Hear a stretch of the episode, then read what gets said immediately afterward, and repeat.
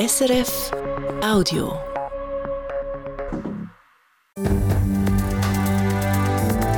SRF 1, jetzt mit dem Regionaljournal. Regionaljournal Zürich Schaffhausen. Die Zürcher Gemeinden müssen ab dem Sommer so viele Asylbewerber aufnehmen wie seit x Jahren nicht mehr. Da genug Wohnraum finden, ist auch für Uster keine einfache Aufgabe. Ich mache mir wirklich auch Sorgen. Für die kleineren Gemeinden, die nicht so viele Möglichkeiten haben, ist das eine unglaubliche Belastung. Und auch für uns wird es wirklich eine Herausforderung sein, dass gerade in dem Wohnungsmarkt, der so angespannt ist, die Leute alle wieder unterzubringen. Wie Uster Wohnraum schaffen und was die Stadt für Forderungen hat, das erzählt uns die Sozialvorsteherin Petra Bettig. Sie ist Regionaljournal Wochengast. Dann geht es in der Sendung heute noch um Jugendliche, die die Stäfe Polizisten angegriffen haben, um das Zürcher Kinderspital, das am Limit arbeitet, und um den FC Zürich, wo der Dritte der Meisterschaft weiter nicht findet und das Yverdon 0 zu 3 verliert. Das Wetter morgen zuerst Nebel, nachher eine Sonne, das bei etwa 11 Grad. Am Mikrofon der Pascal Kaiser. Eine grosse Gruppe von Jugendlichen hat die Stäfen am rechten Zürichseeufer randaliert. Die Polizei hat in der Nacht auf heute insgesamt 19 Leute verhaftet. Kurz nach Mitternacht haben die Jugendlichen im Alter zwischen 15 und 17 am Bahnhof Stäfen in einem Bus randaliert und den Chauffeur belästigt. Dann haben sie auf den Zug Richtung Zürich wollen und die Abfahrt von dieser S16 blockiert, sagt Alexander Renner von der Kantonspolizei Zürich. Polizistinnen und Polizisten haben Personenkontrolle vornehmen von diesen Jugendlichen und sind dann massiv angegriffen und mit Steinen beworfen worden.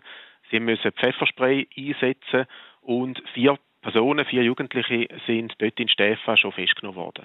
Die anderen 15 Jugendlichen hat die Polizei dann am Bahnhof Tiefenbrunnen verhaftet. Die SBB und die Polizei haben sich abgesprochen und den Zug dort ausserfahrplanmäßig angehalten. Alle 19 Jugendlichen müssen sich jetzt vor der Jugendanwaltschaft verantworten. Die Winterzeit wird für das Zürcher Kinderspital zur Belastungsprobe. Das Spital kann nicht immer alle Betten anbieten, muss Operationen verschieben oder Kinder in andere Spitäler verlegen.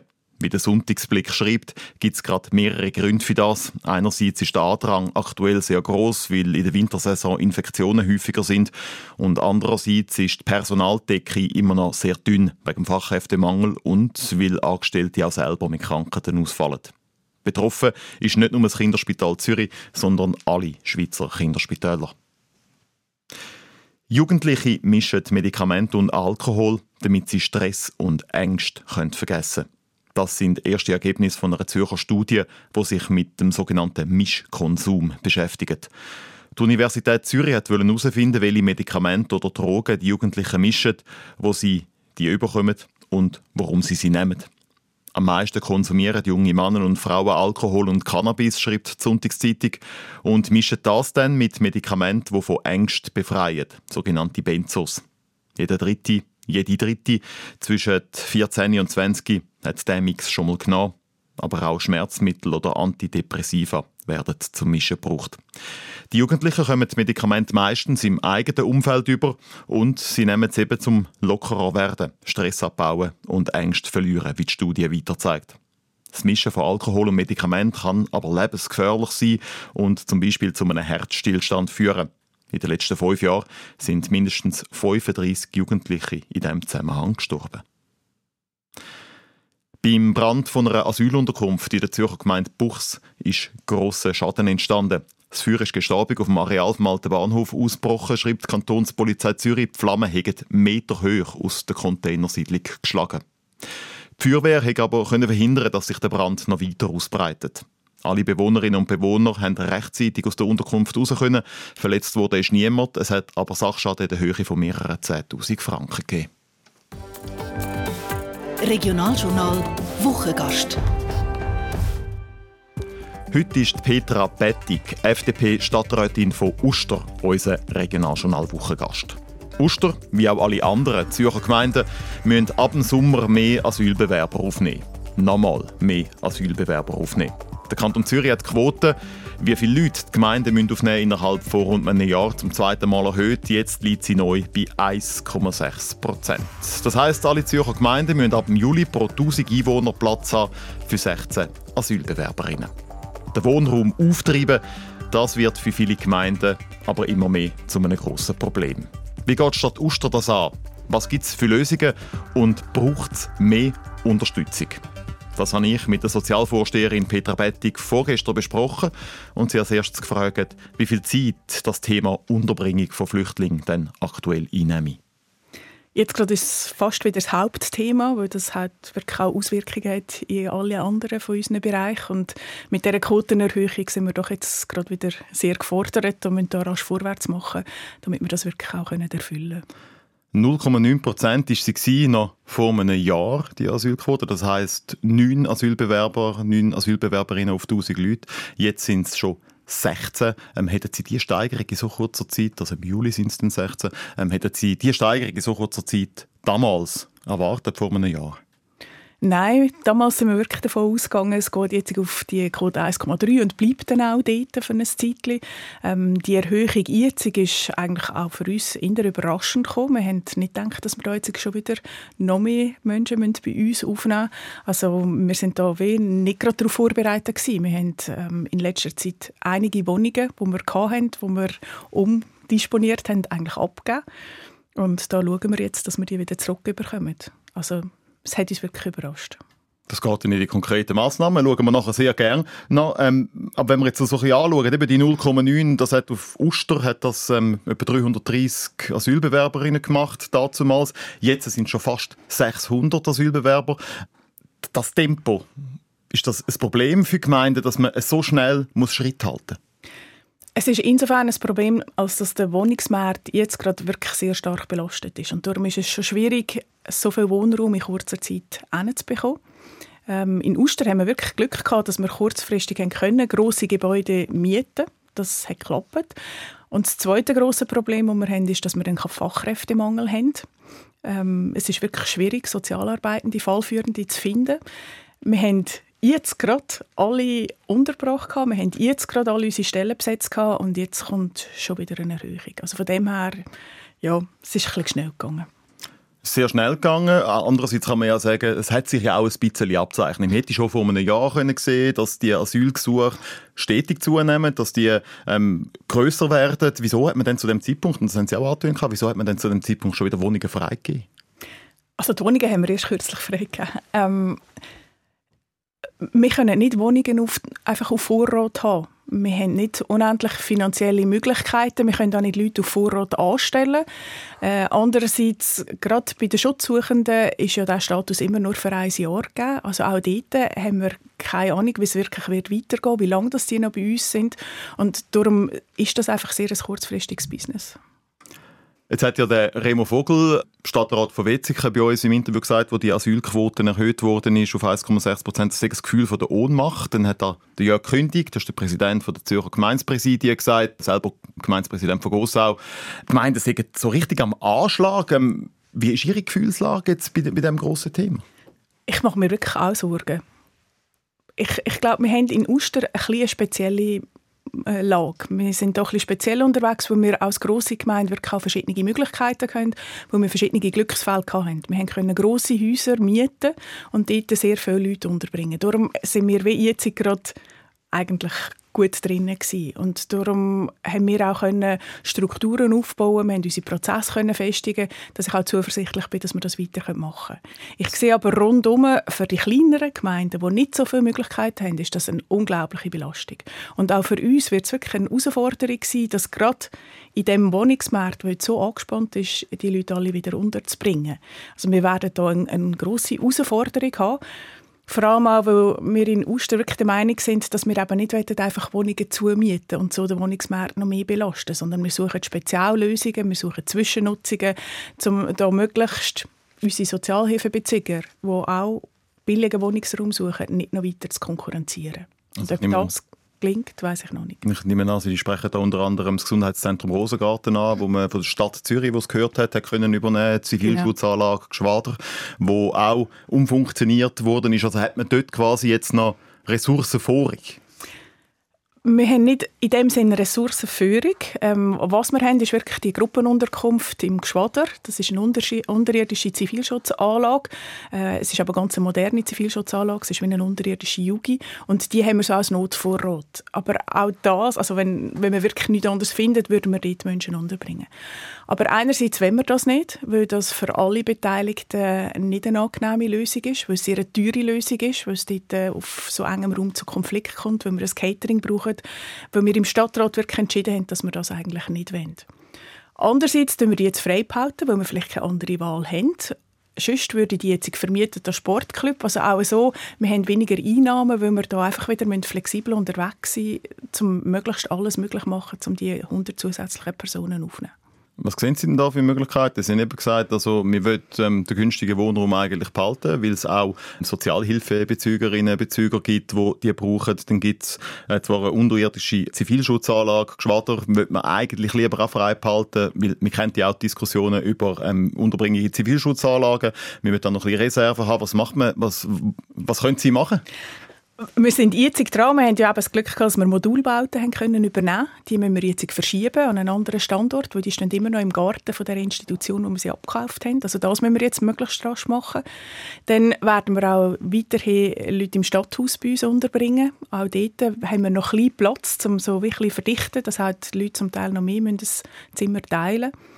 Ähm, und dann müssen wir wirklich neue Lösungen suchen. Wir hoffen, dass wir noch andere Wohnungen wieder in Zwischennutzung bekommen. Ähm, wir hoffen, dass wir vielleicht im Spital, wo wir wissen, dass dort zum Teil ähm, Räume nicht genutzt werden, dass wir die können äh, weiter brauchen So sind wir einfach wirklich am Suchen, was es sonst noch gibt. Sie sprechen da auch zum Beispiel eben die Verdichtung an, dass mehr Leute sich ein Zimmer teilen müssen. Also sagen wir mal, ist das irgendwann auch nicht mehr zumutbar, dass man irgendwie sagt, eine Familie, die in ein Zimmer rein muss, das geht einfach irgendwann nicht mehr? Ja klar, also es gibt da Grenzen, wie fest dass man kann verdichten kann. Und wie gesagt, wir haben ja keine Wohnungen auf Vorrat. Im schlimmsten Fall wäre wirklich halt noch eine Gruppenunterkunft unterirdisch. Dort hätten wir genug Platz für alle und von dort aus dann wieder verteilen. Aber das ist wirklich eigentlich nicht unser Plan. Wir hoffen, dass wir das auch nicht alles können. Es gibt ja noch die Möglichkeit, dass wir bei den Nachbargemeinden umfragen und wir sagen, habt ihr vielleicht noch irgendwie vorige Kapazitäten, dass sie vielleicht ein bisschen höhere Quoten erfüllen zugunsten von Uster? Ist mehr so Gespräch mit, äh, mit den Gemeinden rundherum? Ich habe das Gefühl, dort wäre es eher so, dass sie hoffen, dass wir in Uster Möglichkeiten schaffen Und äh, ich kann mir auch vorstellen, dass man das in Zukunft muss, weil wir werden andere Lösungen brauchen. Also eine Einheitsquote über den ganzen Kanton ist vielleicht irgendwann nicht mehr zeitgemäß auch dort, das ist nicht eine einfache Lösung. Oder? Es geht ja nicht nur um die Unterbringung, sondern je nachdem kommt man noch ein Kind zugewiesen, über, wo dann einen Krippenplatz brauchen, wo in die Schule gehen, wo dort in der Gemeinde selber noch zusätzliche Kosten verursachen. Und wenn man das dann fair wieder aufteilt und kompensiert, das ist nicht etwas, wo man einfach von heute auf morgen auf beistellt. Sie sprechen eben genau an die Zusatzleistungen an, die eine Gemeinde muss erbringen muss. Da gibt es eben auf der einen Seite, haben Sie jetzt gerade angesprochen, da gibt es vielleicht Betreuungsangebote, die man muss schaffen muss, da gibt es Kinder, die dann allenfalls in die Schule müssen. Dann gibt es aber auch, zum Beispiel nur schon, wenn man Container aufstellt, muss man ähm, vielleicht noch einen Kredit bewilligen, dann muss man noch den Ort finden. Also wie fest wiegen die Zusatzefforts, die eine Gemeinde dann zusätzlich noch bringen muss? Es ist sehr aufwendig. Ähm, es ist vor allem am Anfang, ganz am Anfang, wo der Ukraine-Krieg ausgebrochen ist, wo es ja wirklich sehr rasch gegangen ist und wir gar keine Strukturen hatten für das, ist es schwierig gewesen. Wir haben dort äh, in Uster ähm, sehr viele Überstunden gemacht. Es haben sehr viele Leute sehr viel geschafft, bis wir die Leute haben können einstellen Wir haben dann über die Abteilungen hinweg müssen zusammenarbeiten. Wir haben vom Stadtrat aus einen Fachstab gegründet, wo wirklich mit der Sicherheit, mit der Bildung, ähm, mit den Liegenschaften, mit der Kommunikation zusammengeschafft worden ist, damit wir in diesem Fachgremium sehr rasch können Entscheid treffen und dort auch im ständigen Austausch sind, also dass die Kommunikation funktioniert hat. Das ist so das eine. Das andere ist auch, dass uns der Gemeinderat zum Teil auch entgegengekommen ist, dass er Geschäft wirklich sehr kurzfristig noch in Kommission genommen hat, in den Gemeinderat genommen hat, damit wir eben zum Beispiel jetzt im Sommer bereits die Modulbauten können verschieben können, damit wir dann ab dem Oktober hoffentlich dort wieder den Wohnraum zur Verfügung haben. Also man muss da auf allen Ebenen zurzeit sehr flexibel sein. Was noch schön ist, ist so ein Mitarbeiter, der neu gekommen ist, der war Unternehmer, ist dann äh, im Rahmen des Ukraine-Kriegs zu uns arbeiten und hat gesagt, ja, es fühle sich eigentlich nicht an wie eine Verwaltung, sondern es ist mir gerade so ein bisschen der Groove von einem Start-up, wo wir wirklich alle ähm, nach kreativen Lösungen suchen, nach raschen Lösungen suchen, weil wir hier sehr eng zusammenarbeiten und es nicht so ist, wie er sich das in einer Verwaltung vorgestellt hat. Also dann schweißt die, sagen wir jetzt mal, Krise auch die Verwaltung dadurch ein bisschen bisschen zusammen? Vielleicht, ja. Ich muss sagen, wir haben jetzt wirklich ein, ein sehr kreativ unterwegs Team äh, in der Asyl- und Flüchtlingskoordination. Die arbeiten wirklich rasch zusammen, sie arbeiten noch bei den Leuten und ähm, ja, sie sind da sehr effizient.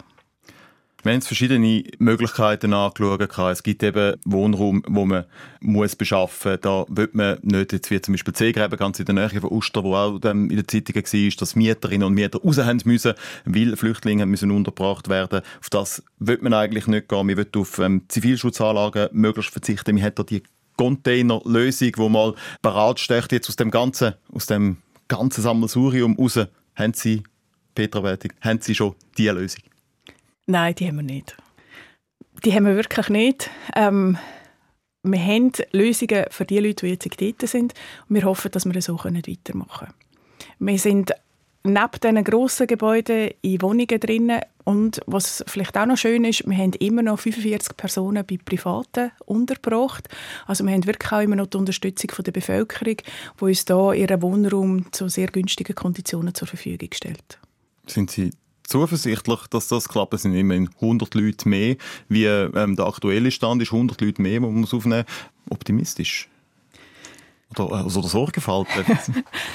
Es ist so ein bisschen beides. Einerseits äh, habe ich das Gefühl, wir haben jetzt schon ein bisschen mehr Routine, wir wissen, was alles auf uns zukommt. Andererseits ist es wirklich eine grosse Herausforderung und es braucht sehr viel Engagement von sehr vielen Leuten, um das möglich zu machen. Ich mache mir da keine Illusionen, dass wir da wieder werden einige Schwierigkeiten haben. Und wie gesagt, Uster steht immer noch gut da. Als grosse Stadt haben wir verschiedene Möglichkeiten. Mir macht es noch mehr Sorgen in den kleinen Gemeinden. Dort sind wirklich Leute am Anschlag. Die haben auch nicht die professionellen Strukturen, die es möglich macht, dass man Wohnraum da einfach sucht und nachher ja auch einrichtet und betreut. Da ist sicher in einer kleinen Gemeinde der Aufwand noch sehr viel größer. Inwiefern kann da der Kanton, inwiefern kann da der Bund unterstützen? Als erstes müsste sicher der Bund jetzt vorwärts machen. Ähm, ich glaube, der ist so wie am Anfang von dieser ganzen Misere. Man hat im Parlament die Asylcontainer abgelehnt und die Lösung vom Bund ist dann einfach gewesen, ja, wir geben jetzt die Aufgabe weiter und am Schluss müssen wir Gemeinden die zusätzlichen Asylsuchenden aufnehmen. Dann muss er sicher vorwärts machen mit Entscheidfällen. Entscheid, wer es darf bleiben und wer nicht. Wir haben immer mehr Personen bei uns in den Gemeinden, die noch keinen Entscheid haben und sie wirklich das ganze Asylverfahren belasten. Und was sicher auch noch wichtig ist, dass man beim Schutzstatus S vorwärts macht. Ähm, wir brauchen dort eine Perspektive. Es kann nicht sein, dass man immer nur auf ein Jahr raus plant und nachher sagt, ja, der geht jetzt wieder für ein Jahr und wir weiß aber nicht, wie es weitergeht. Ich glaube, die Stärke von uns Gemeinden ist, dass wir wirklich noch an den Leuten dran sind. Wir haben Aufgabe, die Leute bei uns zu integrieren. Wir schauen zu, dass die möglichst von Anfang an eine Tagesstruktur haben, dass sie Deutschkurs können, dass sie in die Schule können, dass sie vielleicht in eine Bewerbungswerkstatt können. Und durch das, dass wir so noch dran sind, können wir sie sehr gezielt fördern, können aber auch einfordern, dass sie sich wirklich an der Integration beteiligen. Und wenn jetzt immer noch mehr Leute kommen, dann ist das nicht möglich, die Qualität, die sich bis jetzt bewährt hat, wirklich auch zu halten, weil einfach die Strukturen alle überschwemmt, überfordert sind. Sind auch ein paar Punkte, unter wo der kantonale Sicherheitsdirektor Mario Fehr auch immer wieder an einen Bund richtet. Was kann, das könnten Gemeinden konkret machen? Wie können Gemeinden Druck beim Bund aufsetzen, dass man auf diese Punkte dort eingehen könnte? Wir sind auch im Austausch mit dem Kanton, mit dem Mario Fehr. Wir sind auch im Austausch untereinander, um zu schauen, ähm, was das wir gemeinsam machen können. Ich glaube, zurzeit ist man wirklich an einem so einem Ort, dass man sagt, jetzt geht es dann einfach nicht mehr. Wir mögen nicht mehr nach und da muss man sich sicher gemeinsam wehren. Also Sie sagen, das Fass ist voll, Zitrone ist auspresst in den Gemeinden? Ja, langsam schon, ja. Ich glaube, die Strukturen, so wie wir sie jetzt haben, sind wirklich an der Grenze. Wir, wir brauchen jetzt rasch Entscheid vom Bund, wir brauchen mehr Unterstützung, wir, wir brauchen Lösungen, wie dass wir in Zukunft mit dem umgehen. Und dort sehen Sie die Lösung? Äh, die, Lösung ist, die eine Lösung ist vielleicht wirklich, dass man über die Asylquote, die für alle gleich geht, dass man über die redet und darüber redet, wie kann man das kompensieren, welche Gemeinden können mehr aufnehmen, weil sie jetzt gerade gute Möglichkeiten haben. Es Kanton Zürich tut ja, glaube ich, auch schon mehr aufnehmen, als er eigentlich müsste, so ein als Zentrumsgebiet. Genau. Also dort äh, macht der Kanton sicher etwas. Wir sind ja auch im engen Austausch mit dem Kanton, weil wir in Ustri jetzt genau 60 Minderjährige, unbegleitete Minderjährige im also Alterszentrum Rosengarten auch beherbergen. Das Zusammenspiel funktioniert. Das, das funktioniert aber eigentlich gut es, es kann aber wirklich nicht nur auf diesen Ebenen sein. Ich glaube, man muss wirklich auch grundsätzlich in Zukunft schauen, wie dass man mit, mit der Migration in der Schweiz umgehen Also was es da für Lösungen gibt. Und da nehme ich die Diskussion jetzt schon äh, wenig lösungsorientiert und sehr ideologisch war. Und ich hoffe schon, dass man da halt auch einem Parlament äh, Lösungen diskutiert, die dann auch wirklich umsetzbar sind. Schauen wir zum Schluss nochmal auf die Stadt Uster. Juli 2024 ist der Stichtag. Man muss noch nicht dann die für Uster jetzt eben rund 600 Plätze parat haben. Aber es wäre gut, wenn man das natürlich schon hätte. Packt das Uster? Packt das Uster nicht? Ob es gerade im Juli ist, weiß ich nicht, ob wir das schaffen. Es ist wirklich eine Herausforderung. Ähm, wir sind aber mit Hochdruck dran. Wir haben, sind am Wohnungen suchen. Wir haben Stellen ausgeschrieben. Also wir suchen wirklich dringend Fallführende ich bin vorsichtig zuversichtlich, dass, dass wir Lösungen werden finden, dass wir so können weitermachen können, wie wir das jetzt gemacht haben, weil wir schon ein bisschen Routine haben, auch in diesem ganzen Prozess. Ich mache mir aber wirklich mehr Sorgen um die umliegenden Gemeinden, die nicht alle die Möglichkeiten haben, wie wir sie hier in Uster haben. Wäre Uster bereit, noch gewisse Quoten von anderen Gemeinden zu zeigen? Das will ich jetzt nicht einfach so sagen, bevor wir nicht selber Lösungen haben, aber ich, ich glaube, Uster hat ja schon gezeigt, dass wir auch solidarisch unterwegs sind, indem wir im Kanton jetzt die Möglichkeit auch gegeben haben, die 60 Minderjährigen bei uns unterzubringen. Ich glaube, wir zeigen da schon, dass wir eine gewisse Offenheit haben. Wir haben gute Möglichkeiten, wir arbeiten gut. Ich äh, kann, könnte mir das schon vorstellen. Die Stadt Uster ist also zuversichtlich, dass sie die neue Asylquote von 1,6 Prozent erfüllen kann. Petra Bettig, Sozialvorsteherin von Uster, befürchtet als Regionaljournal Wochengast aber, dass es für viele andere Gemeinden schwierig wird. Wir kommen zum Sport und da hat der FC Zürich heute Nachmittag nicht aus der Krise gefunden. Der FCZ hat auswärts gegen Iverdon 0 zu 3 verloren. Der Stadtklub ist mittlerweile sieben Spiele in Serie ohne Sieg. Der FCZ-Goalie und Captain Yannick Brecher sagt, dass das Team vor allem offensiv zu wenig zustande bringe es fehlt einfach im letzten Drittel bei uns. Und wenn du nie schaffst, äh, den Gegner wirklich reinzudrücken, zu grossen Chancen zu kommen, den Gegner zu verunsichern, dann kannst du auch kein Spiel gewinnen. Und wenn du dann noch so Geschenk machst am Schluss, dann lange dir Zeit am Schluss nicht mehr für irgendwie einen Lucky Punch. Gefällt beim Match heute hat übrigens der FCZ-Coach, der Bo Henriksen, wie der FCZ mitteilt, hat er eine starke Grippe und sagt darum nicht mit als Auswärtsspiel gekommen. An der Seitenlinie gestanden ist der Assistenztrainer Murat Ural. Schon gestern ein Spiel zwischen den Grasshoppers und dem FC Winterthur über die Bühne gegangen. GC hat das Kantonsderby 0 zu 1 verloren. Der Blick auf die Tabelle, dort ist der FCZ aktuell Vierter, Winterthur ist auf Platz 7 und GC auf Platz 8. Ein paar Spieler der Zürcher Grasshoppers machen aktuell auch neben dem Platz Schlagzeilen. Wie die Sonntagszeitung schreibt, haben drei GC-Spieler einen radikalen Influencer getroffen, der auf Social Media über eine halbe Million Follower hat und sich in islamistischen Kreisen bewegt. GC und die drei Spieler haben dazu keine Fragen von der Sonntagszeitung beantworten. Und damit sind wir beim Wetter. Die Aussichten hat Roman Brogli von SRF Meteo. Es bleibt trocken in der Nacht und es bleibt auch lang klar. Darum ist es morgen Morgen wieder sehr ähnlich frisch wie den letzten Tagen. Wir haben etwa 2 Grad. Auch das Wetter morgen ist wieder sehr ähnlich wie heute. Wir haben im Allgemeinen viel Sonnenschein mit ein paar Schleierwolken, die vorbeiziehen. Am Morgen hat es aber an vielen Orten noch zwischen dem Rheinfall und dem Zürichsee Nebel- oder Hochnebelfelder.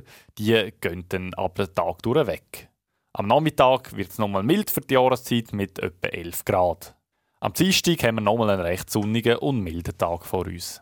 Sonntag, 4. Februar, zum Schluss der Sendung heute ein paar Themen, die nächste Woche wichtig sind. In ziemlich genau einem Monat sind Abstimmungen im Kanton Zürich und die am emotionalste Vorlage ist ziemlich sicher die Seeufer-Initiative. Es geht darum, dass die Ufer der Zürcher Seen und Flüsse sollen zugänglich sein für die Bevölkerung. Unter anderem soll es einen Spazierweg um den Zürichsee herum geben. Pro und Contra zu dieser Abstimmung hören Sie bei uns morgen Abend. Seit bald eineinhalb Jahren ist klar, wo der radioaktive Abfall von den Schweizer Atomkraftwerken soll vergraben werden. Nämlich die Stadel im Zürcher Unterland. Dort kommt das sogenannte Tiefenlager. Nur, wie denken die Schweizerinnen und Schweizer über das Tiefenlager und vor allem, wie denkt die Bevölkerung in der betroffenen Region darüber? Das zeigt eine neue Umfrage. Die Resultate die hören Sie bei uns am Dienstag. In der Schweiz dürften etwa 15.000 Frauen und Mädchen von Genitalbeschneidung betroffen sein. Das schätzt der Bund. Der Kanton Zürich will diesen Frauen helfen und hat jetzt eine Anlaufstelle eingerichtet. Eine Anlaufstelle, wo betroffene Fachpersonen und Angehörige gratis Unterstützung bekommen. Diese Woche geht die Fachstelle auf und Sie hören alles zu deren Eröffnung bei uns am Mittwoch. Und dann lernen Sie nächste Woche auch noch den Olivier Fuhrer aus Elk kennen. Er ist Hobbyautor und gibt regelmäßig Romane aus einem Eigenverlag. Er organisiert Druck und Verkauf von seinen Büchern selber. Jetzt hat er gerade seinen ersten Krimi geschrieben, eine Geschichte rund um den Mord an einem Gemeindepräsidenten. Wir stellen Ihnen den Oliver Fuhrer und sein literarisches Hobby genauer vor. Das war es mit ein paar Themen von uns nächste Woche. Die nächsten Sendungen vom Regionaljournal die hören Sie dann morgen am Morgen wieder. Sie kennen es, halb sieben, halb acht, halb neun. Oder Sie abonnieren den Regionaljournal-Podcast und hören das, was Zürich und Schaffhausen bewegt, dann, wenn Sie Zeit haben. Am Mikrofon war ist der Pascal Kaiser. Einen schönen Sonntagabend.